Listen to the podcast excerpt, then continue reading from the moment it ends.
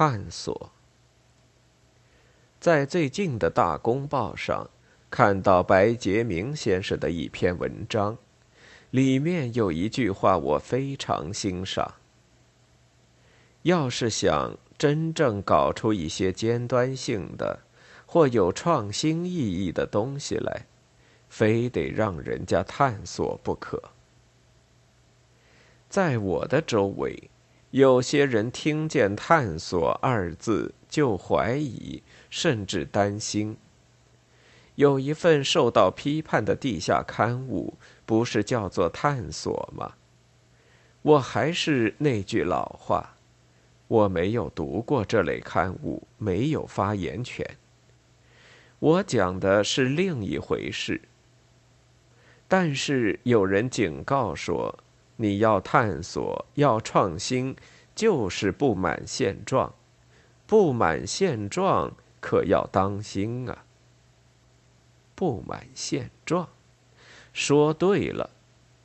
不满现状，也就是不安于现状，有多种多样。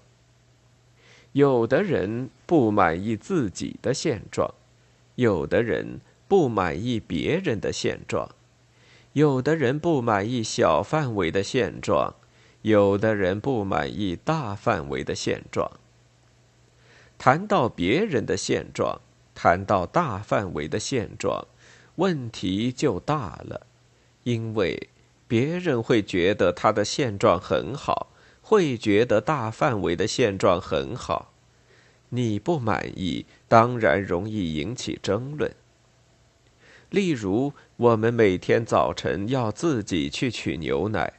领取几块、十几块钱稿费，也得自己到邮局排队；一个几本书的邮包也要自己去拿，什么事都要自己去办。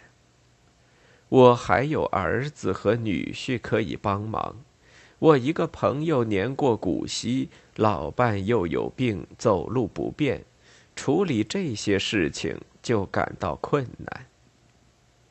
又如，我还有一个朋友在大学里教书，他说他有时得自己去搬运讲义、教材。对这类事情，个人有不同的看法。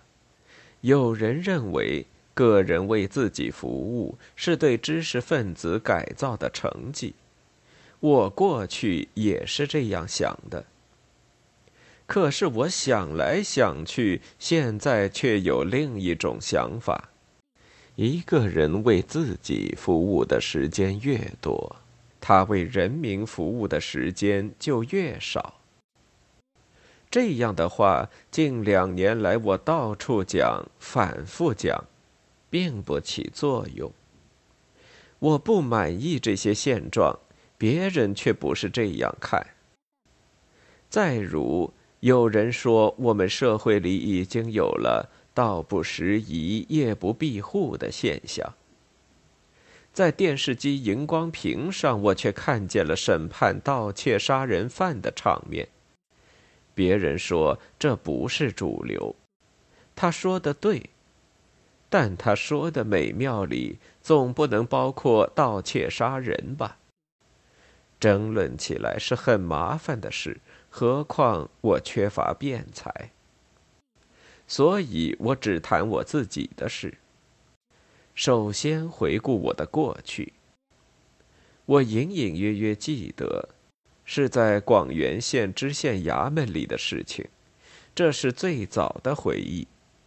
那个时候我不过四五岁，人们叫我四公爷。我父亲在二堂审案。我常常站在左侧偏后旁听，这说明我是个官僚地主的少爷。我从小就不满意这个现状，觉得做少爷没有意思。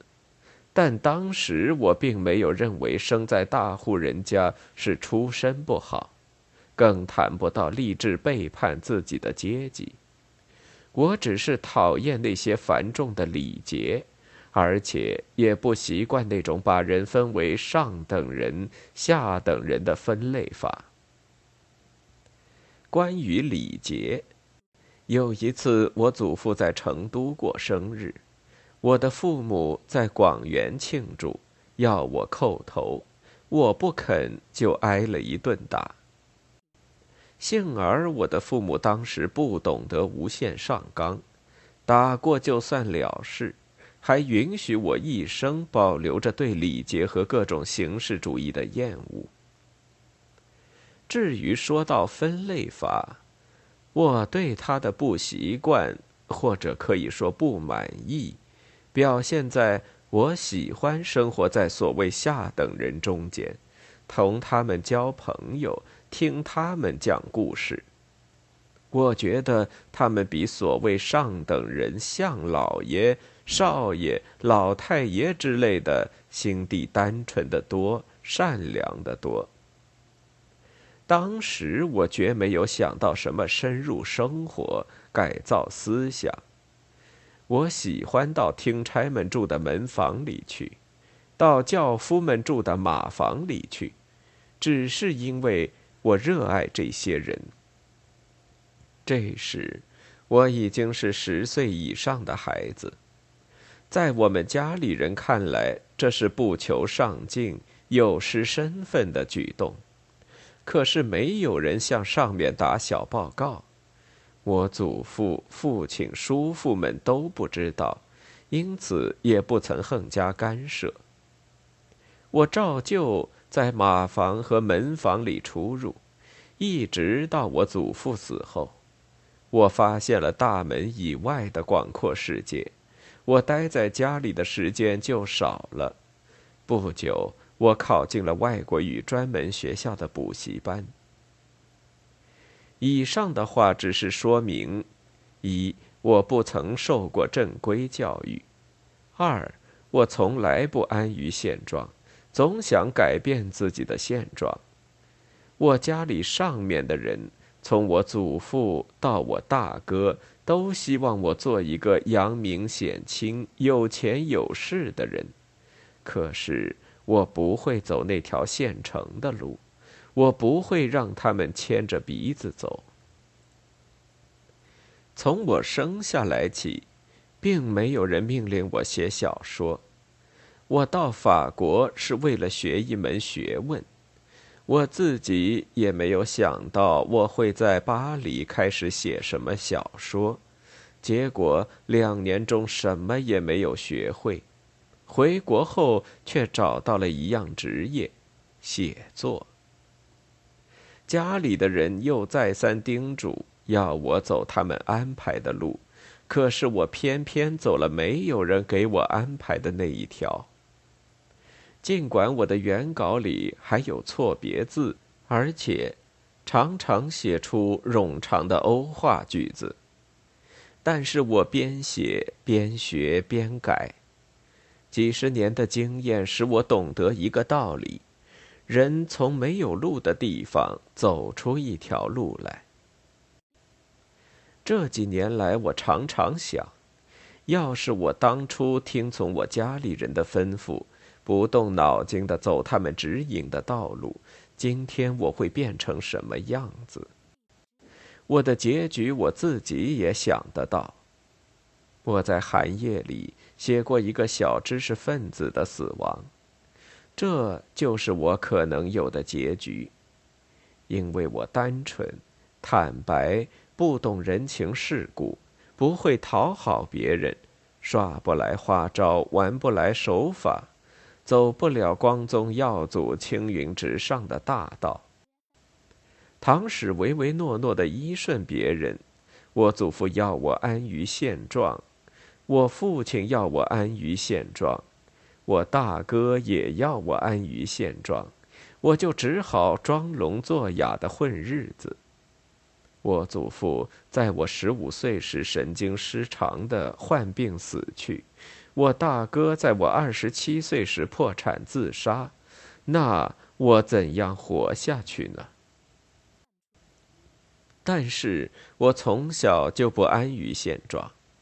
我总是在想改变我的现状，因为我不愿意白吃干饭混日子。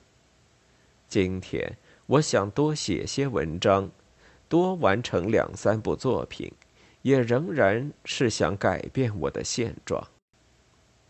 想多做事情，想把事情做好，想多动脑筋思考。我过去是这样，现在也是这样。虽然我的成绩很小，虽然我因为是臭老九，遭受四人帮及其爪牙的打击和迫害，可是我仍然认为，选择了文学的道路是我的幸运。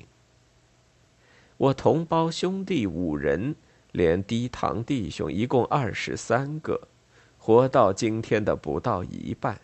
我年纪最大。还能够奋笔写作，是莫大的幸福。这幸福就是从不安于现状来的。年轻时，我喜欢引用法国资产阶级革命家乔治·丹东的话：“大胆，大胆，永远大胆。”现在我又想起了他。这十几年中间。我看见的胆小怕事的人太多了，有一个时期，我也诚心诚意的想让自己脱胎换骨，重新做人，改造成为没有自己意志的机器人。我为什么对未来世界影片中的机器人感到兴趣？几次在文章里谈起它呢？只是因为我在牛棚里。当过地地道道的机器人，而且不以为耻的卖力气的做着机器人。后来我发现了，这是一场大骗局，我的心死了。我走进牛棚的时候，就想起意大利诗人但丁的神曲：“经过我这里，走进苦痛的城。”经过我这里，走进永恒的痛苦。这说明过去有一个时期，的确有人用地狱来惩罚那些不安于现状的人。我相信会有新的但丁写出新的神曲来。白洁明先生说：“想真正搞出有创新意义的东西。”就要让人家探索。对，要探索才能创新，才能搞出一些尖端性的东西。他的意思很明显：要实现四个现代化，就应该让人家探索。但是，据我看，一个“让”字还不够，还需要一个字。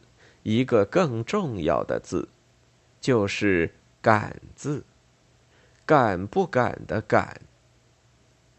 不久前，在上海举行了瞿白英同志的追悼会。白英同志不是因为写了一篇创新独白就受尽地狱般的磨练吗？最初也是有人让他创新的。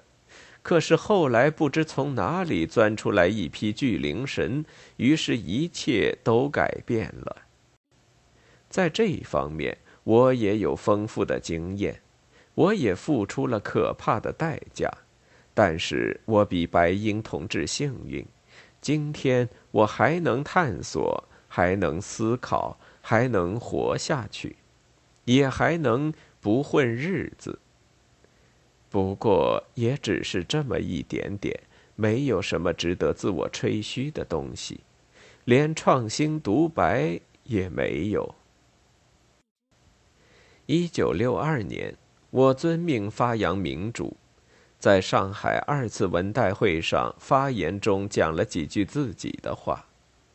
不久，运动一来，连自己也感觉到犯了大罪。文革时期。我在牛棚里给揪出来示众，自报罪行的时候，我从未忘记报这件发扬民主的反党罪行。这就是刘郎同志在除夕叙旧剧诗注中所说的折磨自己。这种折磨当然是十分痛苦的，现在我还忘记不了。